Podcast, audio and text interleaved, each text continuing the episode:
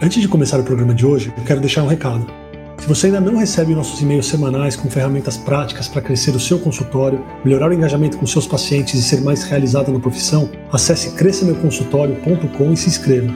Você vai receber um vídeo inicial com três pilares para o crescimento sólido de qualquer consultório e depois você vai começar a receber as nossas dicas semanais. Eu te espero lá.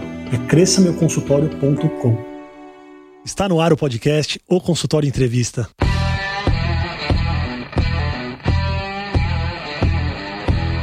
Bem-vindos, eu sou Daniel Kruglenski, médico, cirurgião do aparelho digestivo e vou entrevistar aqui especialistas em diversas áreas que vão nos ajudar a crescer na carreira, melhorar a conexão com os nossos pacientes e a se desenvolver na profissão.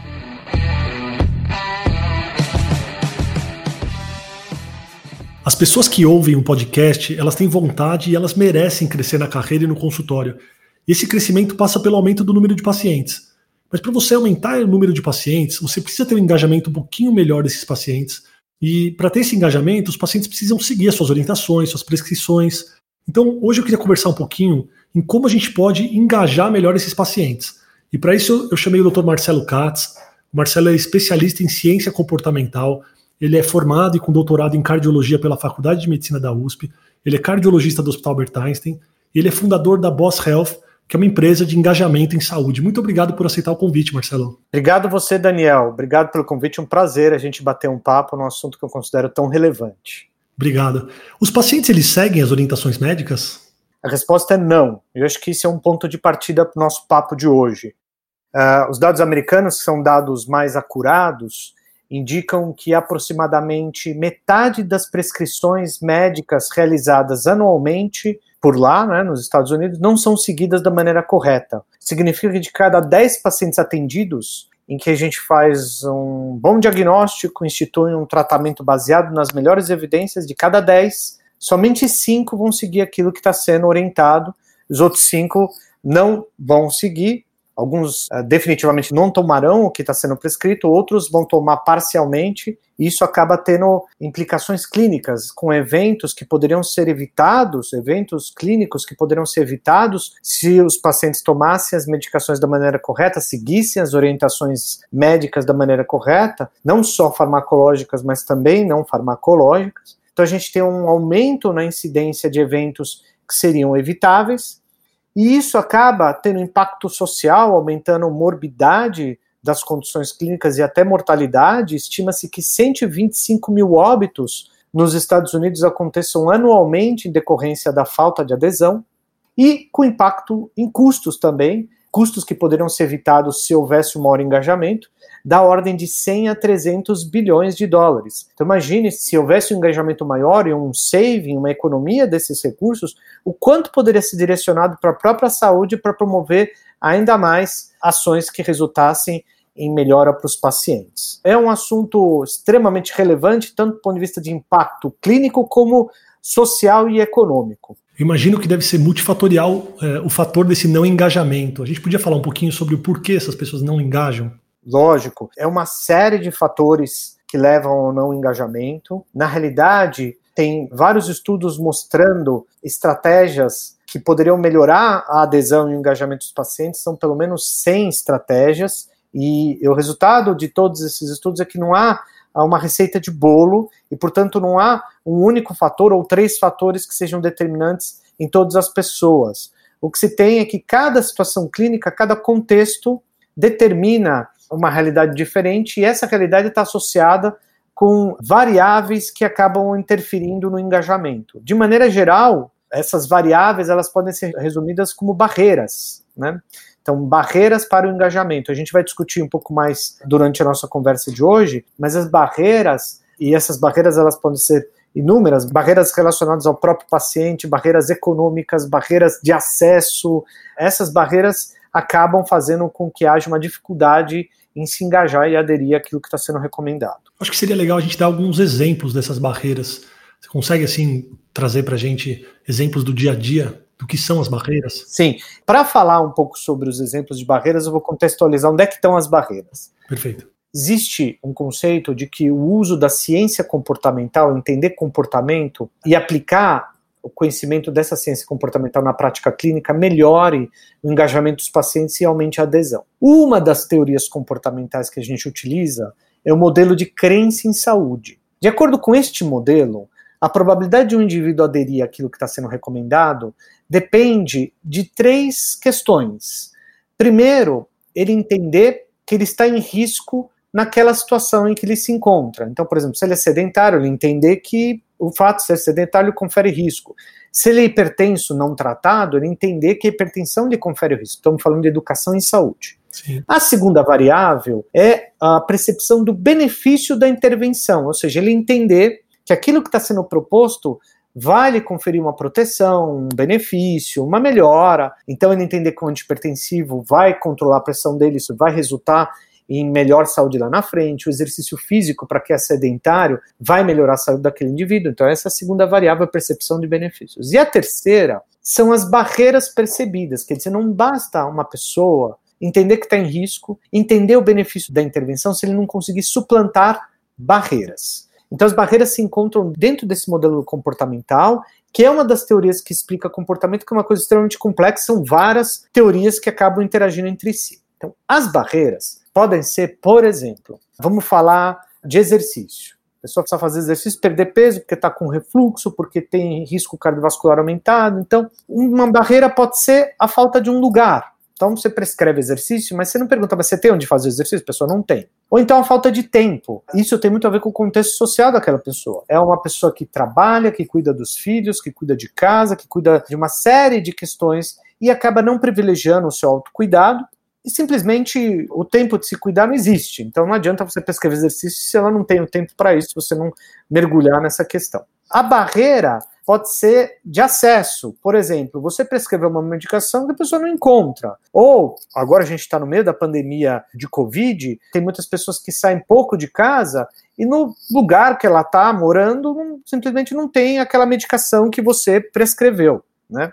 Ela teria que se deslocar e ela não está se deslocando. Então, o acesso. Né? A barreira pode ser, por exemplo, a via de administração da medicação. Então, por exemplo, é uma medicação injetável que você prescreveu e o paciente ficou assim. Ele não quis te falar na hora que ele não gosta de agulha, que ele não se sente confortável, mas na hora de tomar ele não usa porque ele tem medo de agulha, porque a agulha uh, incomoda ele em demasia. Então, a barreira pode ser um efeito colateral. Então, por exemplo, ele começou a tomar medicação e ele não foi avisado de um efeito colateral que é passageiro, e aquele efeito colateral aparece e ele larga a medicação por conta do efeito colateral. Então, tem estudos que mostram que um dos grandes drivers de engajamento, uma das coisas que ajuda muito o paciente a engajar, é você, durante a anamnese, quando você está conversando com esse paciente, primeiro você fazer uma anamnese direcionada para adesão, conseguir pescar se ele está tomando direito às medicações ou seguindo as orientações não farmacológicas. E na sequência, aquilo que você identificou que tem falhas, você pesquisar as barreiras. Porque, como eu estava dizendo, tem evidência, uma revisão sistemática que mostra quando você institui medidas customizadas para as barreiras identificadas, você tem uma maior chance de obter um engajamento e uma maior adesão do paciente. Para a população que a gente atende, que não tenha talvez uma dificuldade financeira, uma barreira econômica para seguir uma orientação sua, você acha que essa trava das barreiras ela é muito mais emocional ou realmente existe uma trava na atitude? Então, ela tem realmente uma dificuldade de locomoção, ela tem uma dificuldade de acesso, porque a impressão que eu tenho, pensando nos meus pacientes, que às vezes a barreira ela serve meio que de uma desculpa para um emocional. Então, vocês conseguem diferenciar se a trava ela é emocional ou se a trava é realmente uma trava física e uma trava mecânica, vai? Sim, você tem total razão eu vou agora usar um termo que se chama ativação, tá? Então, assim, a barreira é uma coisa que se coloca depois que o indivíduo está ativado. O que, é estar ativado? É ele despertar para a condição que ele tem, entender que ele tem aquela condição e que ele é capaz de dar conta daquela condição, estar afim de participar do seu tratamento, porque o paciente deve ter uma postura ativa no seu tratamento e, e portanto, estar pronto para o que vem adiante. Se a pessoa no momento zero já não é ativada, é como se o problema não fosse com ele, ele não está afim agora de, de começar, realmente o que vem depois acaba sendo uma desculpa para aquilo que começou como uma falta de ativação. Né? Então, você tem razão. Tem uma questão da pessoa, dela ser ativada, que tem como agente profissional de saúde médicos trabalharmos isso também. A gente pode dizer que essa pessoa é aquela pessoa que chega no seu consultório e fala: Ó, oh, doutor, tá aqui os seus exames. Como se os exames fossem nossos, né? E não dela. É, eu vivenciei isso. Até eu uso como um exemplo, porque é exatamente esta frase que você acabou de usar. É, era um paciente que eu fiz um check-up, pedi alguns exames, e quando ele voltou, em pé mesmo, ele colocou na mesa toma os seus exames, os meus, né? Toma, doutor Marcelo, os seus exames. Então, isso é muito comum as pessoas terceirizarem o seu autocuidado. Da mesma forma como muitas vezes a gente terceiriza nossas questões jurídicas para advogados, nossas questões contábeis para os contadores, nossas questões de outras naturezas para outros profissionais, né? Quem vai arrumar nosso carro é o mecânico, né? Então não tem problema eu não participar do conserto do meu carro, porque o mecânico que eu confio vai consertar, mas com a saúde é muito diferente, diferente de tudo isso. Na saúde, sim, Óbvio, você precisa confiar em quem está cuidando de você, porque, afinal de contas, ele está cuidando do seu bem mais valioso, que é a sua saúde. Sim. Mas, diferente de todas as outras coisas que a gente terceiriza nessa vida maluca que a gente tem, de muitas coisas ao mesmo tempo que a gente faz, a única coisa que a gente não deveria terceirizar, tem outras, mas a mais importante é o nosso autocuidado. A nossa saúde nos pertence. A saúde do paciente pertence ao paciente. É importante ele entender isso, que ele é o ator principal daquilo que vem a seguir. Perfeito. Você estava falando um pouquinho de estratégias de aumentar a adesão do paciente. Quer, vamos seguir por essa linha? Vamos. Então, a primeira dica que eu dou para quem está nos ouvindo é que a anamnese ela não deve ser uma anamnese apenas direcionada às condições de saúde e do doença das pessoas, mas ela tem que ter um pedaço da anamnese que é especificamente direcionado para checar a tomada da medicação. Quem usa prontuário eletrônico ou fichas, né, é muito comum a gente pegar o, o último atendimento, a pessoa está tomando lá dois remédios e você fala para o paciente: Eu vejo aqui que você está tomando esse remédio e esse remédio. Você continua tomando? Sim, continuo. Mas isso pode escapar, às vezes a pessoa não está tomando e. Então, não é que ela a pessoa simplesmente ela, ela esquece e, ah, bom, tomando. O melhor nessa anamnese é perguntar o que você está tomando. A pessoa que não lembra, que não sabe, provavelmente ela deve ter falhas na tomada da medicação. Quem toma uma medicação todo dia, regularmente, lembra o que está tomando. Né? E se a pessoa não lembra, a gente tem que até pesquisar por que, que ela não está lembrando, o que está acontecendo. Muitas vezes tem uma polifarmácia, são muitos remédios.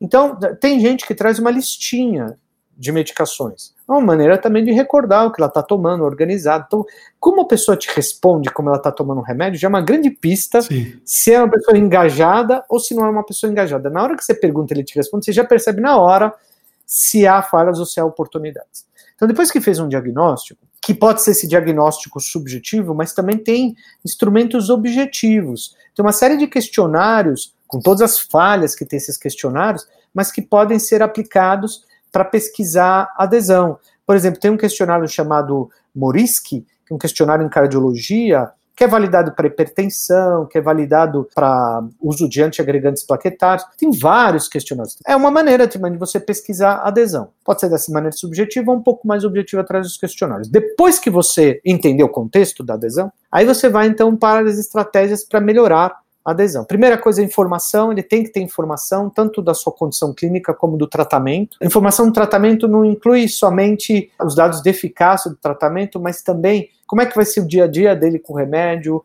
quanto tempo mais ou menos a gente espera que ele vá melhorar, para ele não ter uma expectativa. Por exemplo, isso acontece muito em neuropsiquiatria, medicações que às vezes demoram um mês, dois meses para ter efeito, e no começo ainda tem um pouco de efeito colateral que depois melhora, se a pessoa não sabe disso, a gente não antecipa isso, a pessoa larga a medicação e nem avisa. Sim. Então, você explicar como vai funcionar, tanto os dados de eficácia como os efeitos colaterais, é muito importante. Aí vem a questão de você pesquisar barreiras, essas que eu estou comentando com vocês. Para você tudo bem tomar essa medicação, para você tudo bem fazer exercício, você tem onde fazer, você tem tempo, é tranquilo para você comprar essa medicação que eu estou te prescrevendo, tem alguma questão, né? Então, pesquisar as barreiras é muito importante. Você muda muito sua conduta nessa pesquisa ativa de barreiras no seu dia a dia? Você que trabalha com isso? É, muito, muito. Estudo comportamento há 10 anos. Depois desse tempo todo, o, o bedside, que é esse lado do paciente, me ajudou muito nas pesquisas que eu fiz no passado, nos estudos,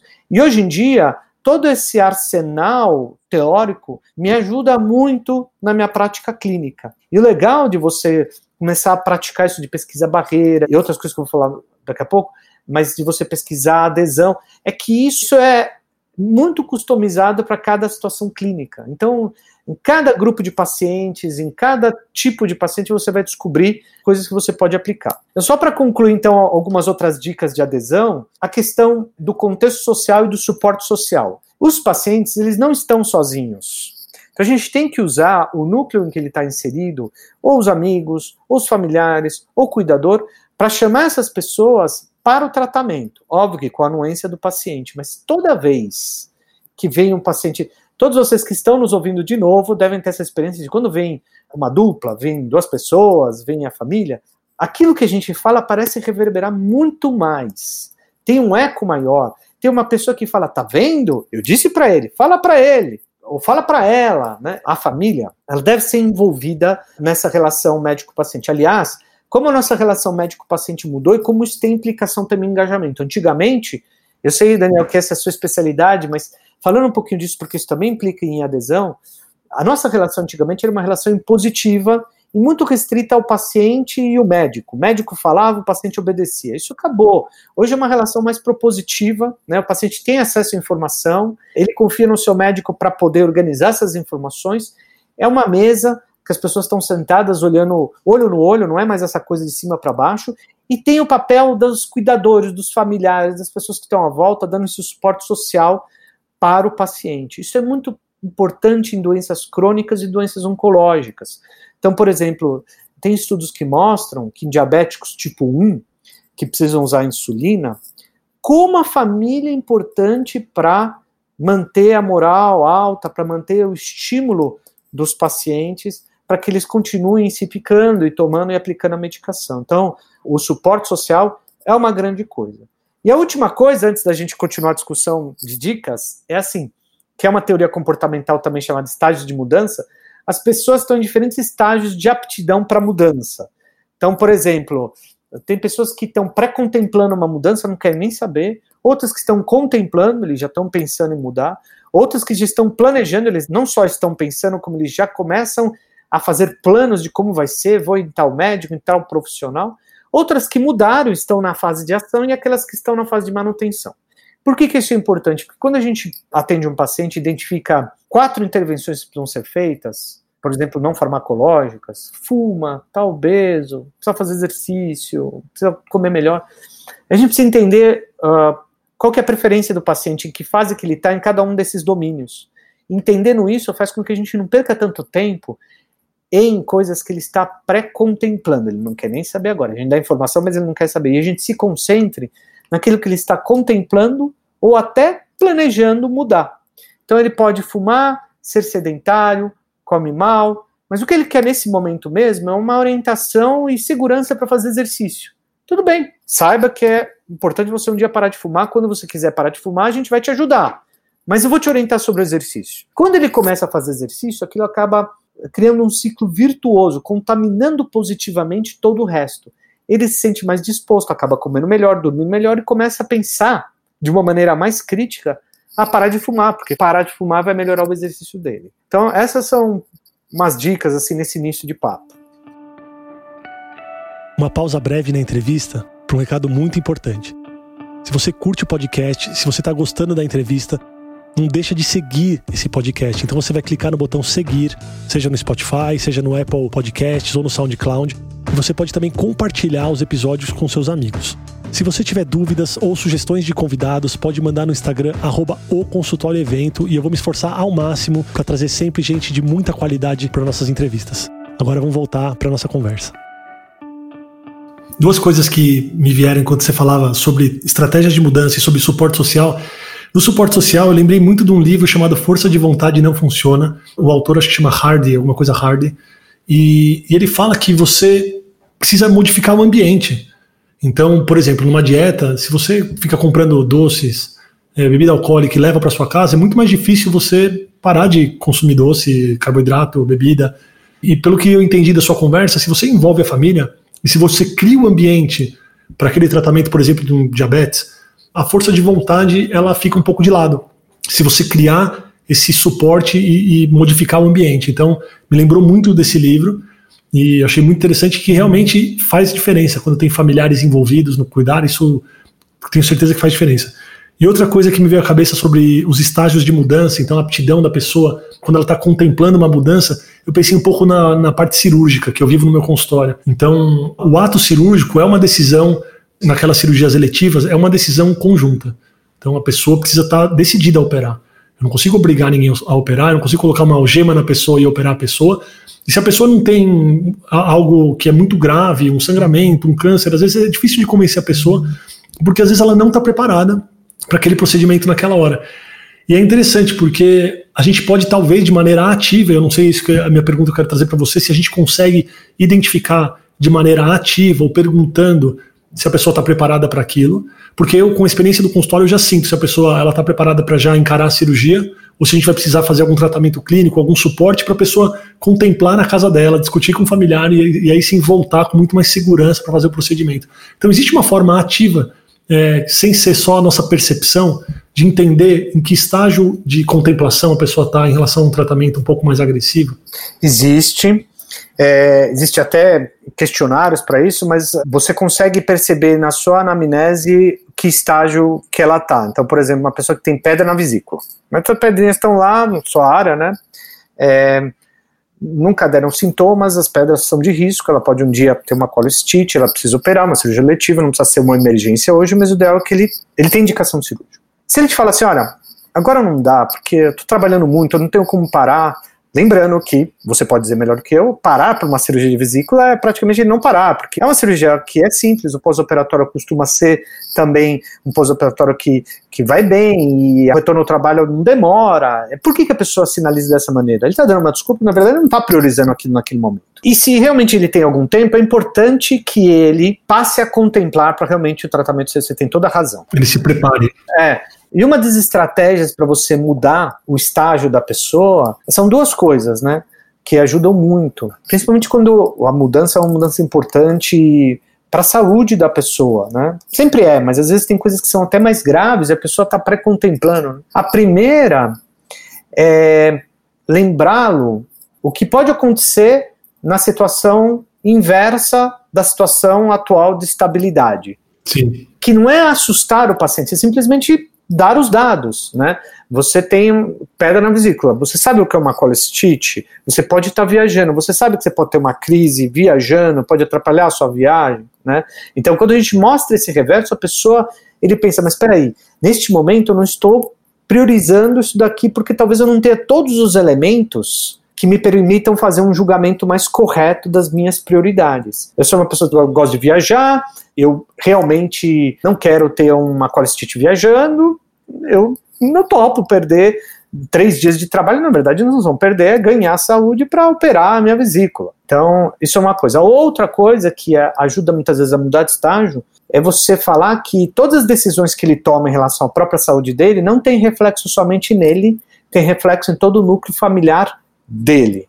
Né? Então, quando uma pessoa, por exemplo, decide que quer continuar fumando e é um pai de família, uma mãe de família, e tem filhos, tal, toda essa decisão acaba interferindo toda a família, porque uh, Primeiro, tem os fumantes passivos. Segundo, é, se ele tiver um evento, ele é o afetado principalmente, mas todas as pessoas que ele ama também vão ser afetadas. Então, às vezes, quando você fala isso, a pessoa volta para casa e fala assim: putz, acho que eu vou pensar melhor. É, e a gente conversando sobre isso, me vem muito à cabeça os dois tópicos que falta a gente conversar aqui sobre engajamento, que é o risco e o benefício.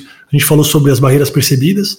E a gente ficou de falar ainda sobre o risco e o benefício. E, e essa é a conversa que eu tenho por exemplo, quando um paciente tem pedra na vesícula, falar sobre pancreatite, falar sobre colicite aguda, até o risco cirúrgico também, mas principalmente o risco de permanecer com aquilo, a gente precisa descrever muito bem a situação para a percepção ser mais adequada, porque a percepção é uma coisa muito individual. Então vamos falar um pouquinho sobre risco e benefício em tratamento clínico, cirúrgico, que eu acho que vale a pena. O ser humano ele é movido a desafios e recompensas. né? Quer dizer, do desafio eu vou chamar o risco e a recompensa o benefício. Essa é a base da te das teorias de gamificação, é, que são teorias que, que propõem soluções que acabam é, se configurando como um desafio para a pessoa e toda vez que ele atinge uma meta intermediária, ele é beneficiado com alguma coisa, recebe um benefício, um prêmio, e isso impulsiona ele para buscar a meta seguinte. Então a gente, é, o ser humano tem essa questão. O desafio e o benefício, eles têm que ser mais ou menos proporcionais. Né? Se você tem um desafio muito grande para um benefício pequeno, realmente as pessoas não vão se engajar naquela atitude. Né? Se você tem um risco muito grande e um benefício pequeno, a pessoa não vai fazer. Aí tem duas considerações.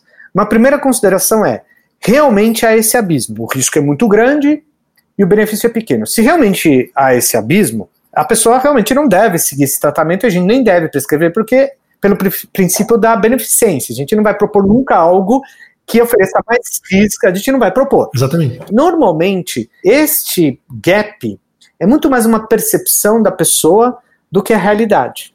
Sim. Então, cabe a nós, profissionais de saúde, calibrarmos esta percepção, que normalmente é distorcida. Distorcida, às vezes, por um viés comportamental de percepção, ou distorcida porque a pessoa realmente não tem acesso aos dados, aos fatos. Então, a gente precisa explicar: olha, Uh, o benefício que você tem é muito maior daquele que você está imaginando, o risco é muito menor, todos os cuidados são tomados. Você está pensando só no benefício de curto prazo, mas você tem que pensar num benefício que ele se mantém. Você se livra do risco de ter, no caso da vesícula, uma colestite. Você se livra do cigarro, você diminui o seu risco de ter uma série de eventos oncológicos e cardiovasculares ao longo dos muitos próximos anos.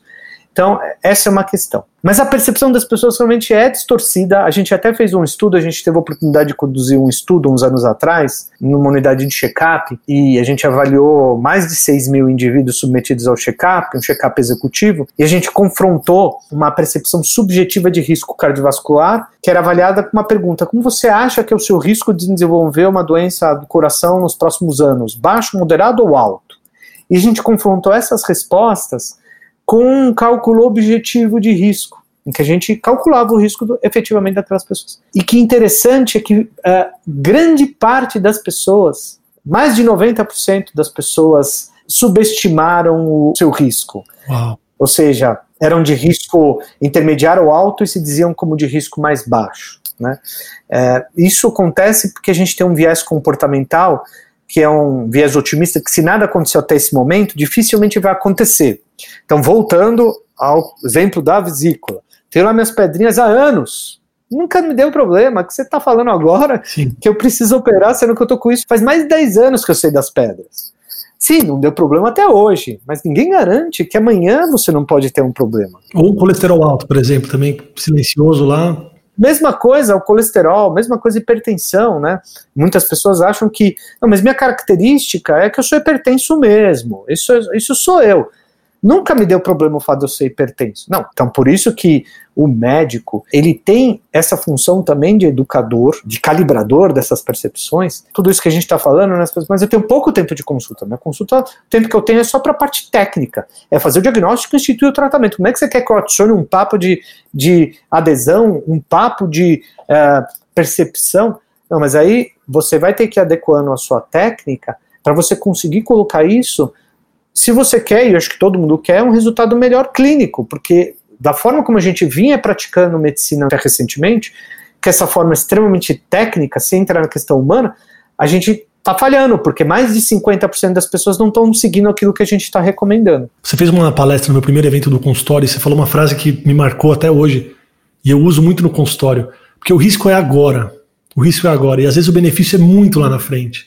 Então a gente precisa dosar essa expectativa do paciente também. E essa frase me marcou muito quando você falou no evento, porque às vezes não é gostoso você começar a fazer algo que você vai colher daqui 20 anos. Mas você precisa parar de fazer alguma coisa que pode te prejudicar nesse momento. Então, ter essa consciência acho que ajuda também a passar isso para o paciente, né? É, porque as pessoas são muito imediatistas. Eles querem o resultado hoje. Ele vai dedicar o tempo dele hoje, ele quer o resultado hoje. Só que em medicina, a gente está tratando de uma pessoa, não é assim. A gente começa a se dedicar hoje, mas o resultado vem lá na frente mesmo.